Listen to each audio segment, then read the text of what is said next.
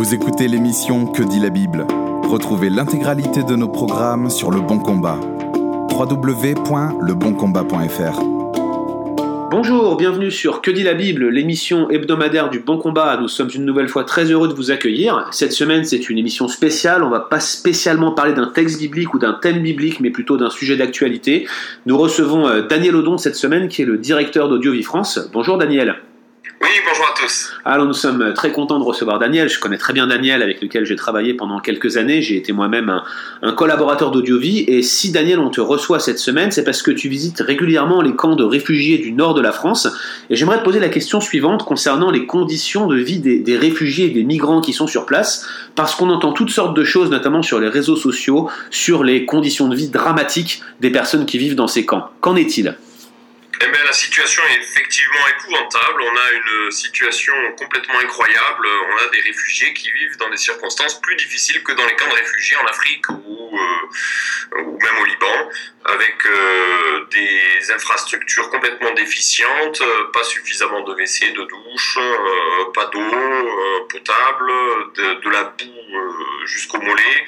Voilà, c'est quelque chose qui est difficile. C'est des gens qui ne demandent pas l'asile à la France, mais qui essayent de passer en Angleterre. Donc il y a deux grands camps de réfugiés, un à Dunkerque, un à Calais, et ces personnes donc s'organisent tant, bien que mal, mais dans des situations qui sont effectivement très difficiles. Alors on a dans d'autres pays européens quelque chose qui est beaucoup plus euh, structuré. En Allemagne, par exemple, il y a des, des, euh, des halls de sport ou alors des, des bâtiments, des casernes qui ont été aménagés, des containers parfois, mais il y a quelque chose qui est fait de façon humaine, donc euh, on a la possibilité de rentrer, il y a des gardes qui sont là, mais de façon discrète.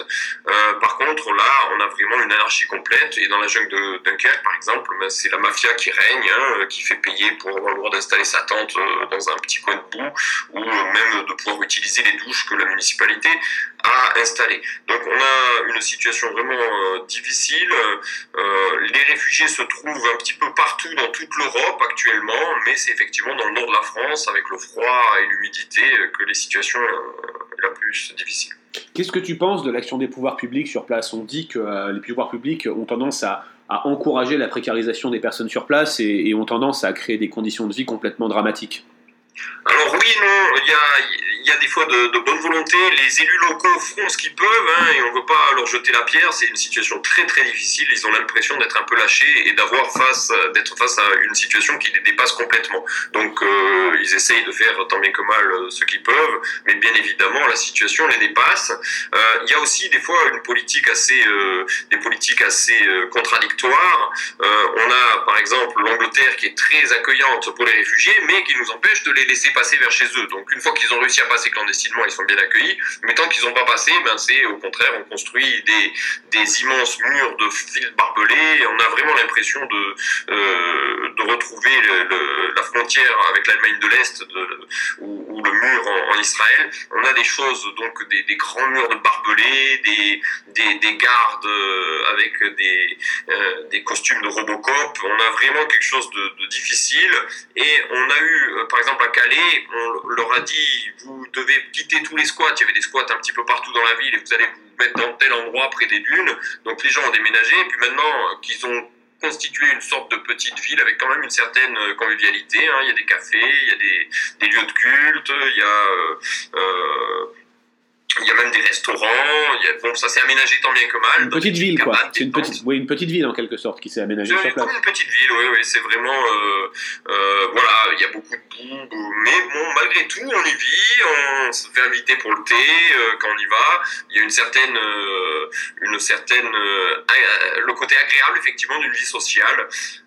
par contre, les pouvoirs publics viennent d'arriver et puis brutalement leur disent maintenant vous allez dégager et on va vous mettre dans des containers sauf que les containers sont empilés les uns sur les autres dans un, enchevêtrement euh, complètement, euh, enfin un aménagement pardon complètement euh, surprenant euh, avec des fenêtres qui s'ouvrent vers le nord, euh, euh, des allées qui sont ouvertes au vent dominant, des, grillages tout autour, des caméras, un contrôle biométrique, pas de lieu de vie commun, voilà, pas d'eau, pas de toilettes, enfin quelque chose d'assez épouvantable. Et ça, ça fait plutôt penser à un camp de concentration que à, à, un asile pour, pour personnes qui fuient des, des, situations de guerre. Donc voilà, on est dans ce, cas-là, et bien sûr, les réfugiés n'ont pas envie d'aller dans, dans ces containers qui leur rappellent trop tristement les pays d'où ils fuient, avec le même genre de, d'aménagement. Ils disent, mais ce que vous voulez nous, faire aller, mais c'est une prison. Et on, on, comprend qu'ils préfèrent habiter dans leur petite hutte de branchage plutôt que dans les containers que nos élites bienveillantes ont aménagés pour eux. Donc voilà, il y a un petit peu des, des situations paradoxales. Des fois, on a l'État qui, qui euh, accueille, encourage la, la, venue des migrants et à la fois des fois des, politiques euh, euh, incohérentes avec de la violence des pouvoirs publics. Hein. Il y a des migrants qui ont les bras cassés parce qu'ils ont été tabassés. il y a de l'empoisonnement de, de, de, points d'eau par moment. Il y a eu des, des, des, des migrants qu'on amène à Coquel, assez loin de Calais. Ils doivent revenir à pied. On leur fait ça tous les jours. Voilà, des situations difficiles. Euh, et euh, euh, voilà, entre les pouvoirs locaux et les pouvoirs nationaux, voilà, il n'y a pas forcément une cohérence se complète au niveau de, l'accueil des réfugiés.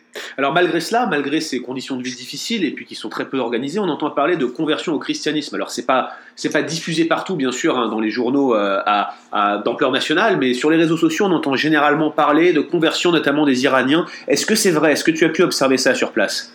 Alors oui, tout à fait. On est dans une situation assez originale, c'est que ces gens-là fuient des situations épouvantables, des dictatures et les islamistes en particulier, hein, en Afghanistan, en Iran, et euh, ils arrivent ici et ils sont attirés par l'Occident et par les valeurs de l'Occident. Ils aimeraient en savoir plus et il y a une ouverture au christianisme assez intéressante. Alors euh, le Seigneur Jésus, en, nous quittant, nous a donné l'ordre d'aller et d'annoncer l'Évangile à toutes les nations, hein, à toutes les ethnies, et on se rend compte que ces ethnies vers lesquelles nous ne sommes pas forcément toujours allés parce qu'on n'a pas pu, on les retrouve chez nous, à, la portée de notre main, juste à côté de chez nous. Et ces gens-là sont ouverts à l'évangile. On a effectivement beaucoup de conversions d'Iraniens.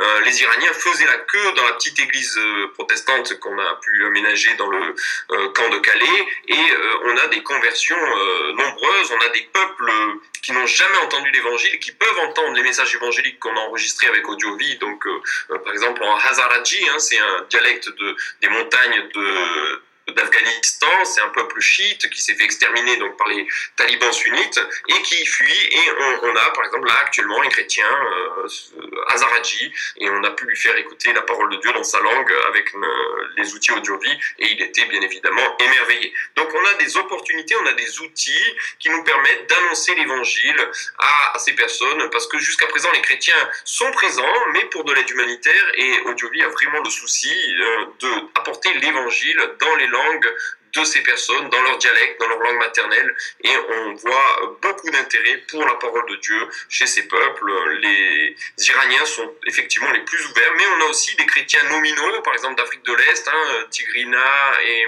Amérique, donc d'Éthiopie et d'Érythrée, qui viennent et qui euh, découvrent finalement ce que dit la parole de Dieu et qui deviennent des chrétiens vivants, qui sont transformés par l'évangile. Donc c'est quelque chose de vraiment spectaculaire. Alors en Allemagne, on a eu 600 euh, conversions d'Afghans euh, rapportées par un pasteur luthérien. Et on voit qu'en France, si les chrétiens s'organisaient un petit peu, on pourrait avoir des mouvements euh, d'ampleur similaire. Alors justement, c'est vraiment encourageant de voir qu'il y a comme un mouvement qui se met en place, là, en tout cas un mouvement de l'esprit, puisque des gens se convertissent, se tournent vers Christ, d'autres le découvrent et sont assoiffés de le, de le connaître, mais qu'en est-il de l'implication des églises? Est-ce qu'on peut dire qu'il y a des choses qui se passent ou est-ce que les chrétiens français sont plutôt en attente, en retrait? Alors oui, c'est assez paradoxal, les églises y vont assez à reculons, on a l'impression qu'elles ne voient pas la formidable opportunité d'annoncer l'évangile à des peuples qui ne l'ont jamais reçu. Alors notre travail avec Audiovis, c'est aussi de sensibiliser les églises et de leur montrer la formidable opportunité. Alors des réactions des fois de certains évangélistes, c'est de dire mais on parle pas l'anglais, on parle pas euh, le farsi, donc on peut rien faire. Et en fait, les outils Audiovis, ben, c'est justement la possibilité d'aller vers ces gens et de leur faire écouter l'évangile dans leur langue au moyen des magnétophones solaires ou alors des magnétophones à manivelle que nous avons développés, associés avec des cahiers d'images que les gens peuvent regarder pendant qu'ils écoutent la parole de Dieu. Et on se rend compte qu'on a un intérêt phénoménal. Tous les migrants, enfin une bonne partie d'entre eux en tout cas, ont des téléphones. Et sur les téléphones, on a la possibilité de regarder des films, on a la possibilité d'écouter des messages. Et c'est aussi un des outils qu'Audiovie a développé qui s'appelle le kit Bluetooth et qui permet aux églises, aux chrétiens qui interviennent sur place, d'avoir dans leur téléphone l'évangile dans la langue des peuples. Donc on a des messages dans les langues d'Irak, de, le kurde, l'arabe irakien, on a des langues euh, soudanais, on a de l'érythréen, des, les langues d'Afghanistan, le dari, le pashtou, les langues d'Iran. Toutes ces langues-là sont présentes dans le kit Bluetooth et donc on peut donner à ces personnes dans leur langue un message qui va leur présenter le message du salut et de la vie éternelle. Et on a des gens qui réagissent positivement à ce message. Ça, c'est vraiment, euh, vraiment extraordinaire. Alors maintenant, la, grande question qui se pose, c'est finalement, on a des gens qui sont d'arrière-plan musulmans. Euh, beaucoup parlent d'une de, certaine mafia qui serait sur place, une mafia islamiste même. Comment ça se passe pour les gens qui se convertissent et qui se tournent vers Christ? Est-ce qu'ils peuvent vivre leur foi paisiblement? Ou bien est-ce qu'il y a des difficultés? Alors voilà, c'est effectivement euh, le problème, c'est que la grande majorité des euh, réfugiés sont musulmans. Pour des raisons étranges, notre pays refuse l'asile politique à des réfugiés euh, chrétiens, irakiens, syriens. Hein. J'ai été confronté à plusieurs cas de rejet de, de dossiers, alors que c'est des gens authentiquement persécutés. Par contre, les portes sont grandes ouvertes pour accueillir donc des, des réfugiés musulmans, sunnites en particulier qui euh, fuient eux aussi des situations épouvantables et qui eux aussi ont le besoin de notre aide. Et quand ces gens-là euh, viennent au Seigneur, se convertissent, il se trouve que dans le Coran, il y a ce verset terrible qui dit s'ils se détournent de l'islam, saisissez-les et tuez-les. Hein, et le prophète de l'islam, Mohammed, disait que si quelqu'un abandonne sa foi islamique, vous devez le tuer. Donc c'est rapporté de façon très sûre dans, dans les hadiths, hein, et tous les musulmans connaissent ces textes, même s'ils n'en font pas forcément la réclame. Et donc on a euh, chez les musulmans intégristes le devoir ceux qui appliquent euh, à la lettre le Coran, de tuer quelqu'un qui se détourne de l'islam. Et donc, on a eu malheureusement le cas, hein, il y a eu des cas en Afrique, en Tunisie récemment, mais nous, on a eu le cas en France. On a un chrétien iranien qui s'appelle Mohamed, hein, il était d'arrière-plan musulman, il a cru au Seigneur Jésus et il a été tué pour cela, donc dans le camp de réfugiés de Dunkerque.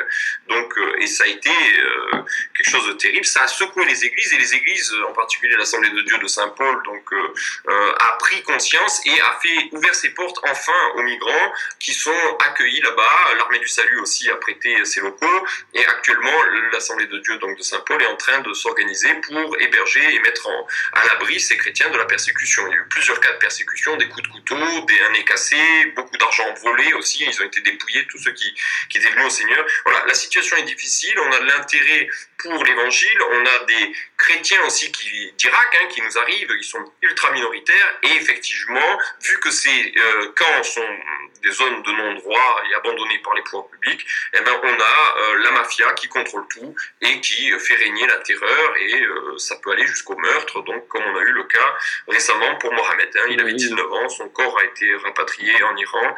Et voilà, c'est quelque chose qui a beaucoup surpris et choqué l'Église de à Dunkerque. On espère que, les chrétiens vont enfin prendre euh, en compte ces choses et réagir pour permettre que les musulmans aient en France la liberté de croire et de changer de religion et, d'accepter finalement les valeurs euh, occidentales, y compris le christianisme, si cela leur chante. Et je pense que les pouvoirs publics devraient prendre en compte cette problématique et empêcher l'application de l'islam euh, dans ce qui est incompatible avec la, loi française pour, euh, pour assurer la population, à la population musulmane le droit, la liberté de penser, la liberté de conscience, y compris le droit de changer de religion. C'est assez impressionnant quand même de savoir qu'il y a eu un meurtre qui a visiblement une connotation religieuse dans, ces, camps qui sont installés un peu à la va-vite dans le nord de la France. Aucun journaux d'envergure nationale n'en a fait l'écho. À vrai dire, ça n'a pas commencé à circuler avant qu'on relaye les échanges d'emails de certains pasteurs avec toi sur le blog Le Bon Combat. Ça a été repris sur certains blogs catholiques. Peut-être qu'aujourd'hui ça va sortir sur des journaux euh, nationaux, mais c'est assez frappant de voir qu'il y a un désintérêt presque national pour la situation de ces personnes qui, qui se meurent euh, dans ces régions. Ça m'amène directement à ma dernière question. En fait, comment est-ce que les chrétiens, les chrétiens évangéliques notamment, qui, écoutent notre, euh, émission, Parole d'Évangile, euh, peuvent réagir par rapport à cela. Qu'est-ce que, qu'ils peuvent, qu'est-ce comment peuvent-ils s'engager directement? Est-ce qu'il y a un soutien particulier qu'ils peuvent apporter? Quels sont les projets en cours? Est-ce qu'on peut aider financièrement? Est-ce qu'on peut aider de manière matérielle? Est-ce qu'on peut venir aider de manière personnelle? Qu'est-ce qu'on peut faire concrètement, Daniel? Alors c'est une bonne question. Effectivement, on s'est rendu compte que plusieurs chrétiens agissaient de façon euh, spontanée euh, pour euh, ouvrir leur maison, offrir des douches, charger les téléphones portables des, des, des, réfugiés. Mais on a vraiment besoin d'apporter l'évangile parce que c'est par l'évangile que les gens sont transformés, retrouvent l'espoir, l'espérance. Et on a donc ce souci d'équiper et d'organiser le travail. Donc actuellement, il y a plusieurs projets. Hein. Audiovie a été un peu on est intervenu donc euh, avec une équipe d'une trentaine de personnes en, mars 2015 dans le camp de Calais. On a refait plusieurs actions et aujourd'hui on essaye de sensibiliser les églises et aussi d'équiper les missions qui interviennent là-bas. Alors il y a plusieurs projets qui sont prévus. Actuellement il y a une équipe de jeunesse en mission qu'on équipe et qu'on forme. On aura une équipe de OM hein, donc euh, qui va venir cet été. On a une équipe de Gospel Tribes qui prévoit quelque chose en avril. Euh, voilà, il y a possibilité de venir dans ces cadres avec une petite équipe avec le matériel audio-vie et euh, faire de l'évangélisation dans les camps. Et euh, c'est vraiment quelque chose qui, qui, peut être fait.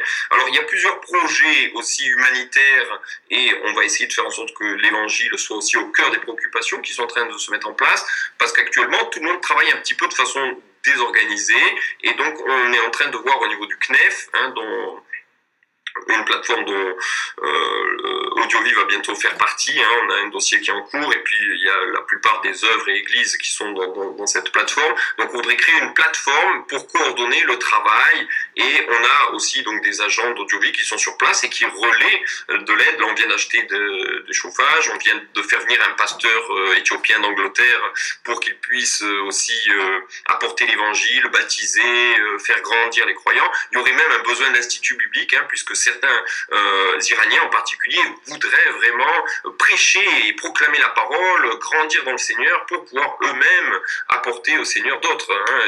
Une réaction qu'on a eue ce matin même, assez intéressante, d'un converti euh, irakien qui s'est converti donc la semaine dernière et qui nous disait, moi je veux laisser aucune âme en enfer, je veux prêcher l'évangile. Donc on a des gens qui sont vraiment avec ce souci de partager la bonne nouvelle. Alors on est en train aussi de mettre en place des projets. Euh, on a un projet de Bible solaire c'est un, projet open source, low avec la Bible en audio dans quatre langues, plus toutes les prédications audio-vie dans les langues des réfugiés. On a un bouton pour changer de langue, ensuite euh, un bouton, deux boutons pour changer de livre biblique et deux boutons pour changer de chapitre. Donc ce projet, c'est environ 10 euros et notre idée, ce serait d'offrir ça à tous les réfugiés qui manifestent de l'intérêt pour la parole de Dieu et de les accueillir, donc pas uniquement avec des chaussures et de la nourriture, mais aussi avec la parole de Dieu. Donc proposer aux églises ce genre d'outils. Donc la Bible solaire. On a lancé un, projet de crowdfunding, si vous voulez nous aider à rassembler les 10 000 euros pour, euh, lancer ce, ce projet.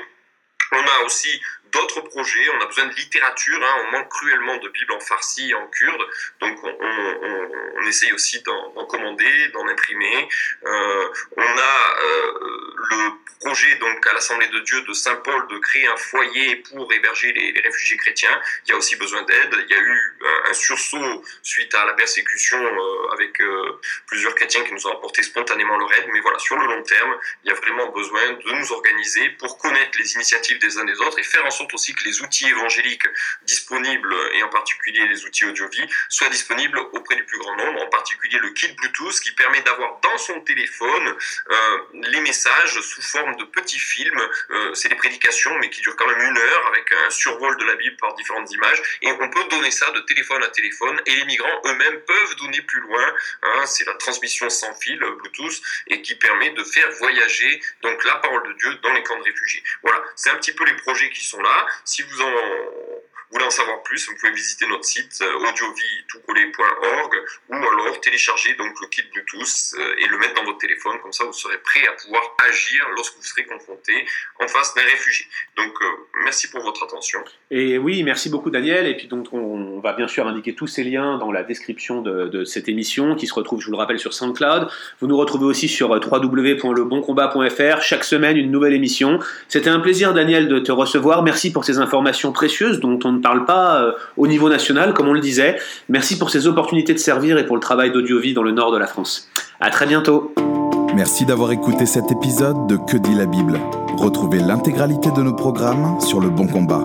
www.leboncombat.fr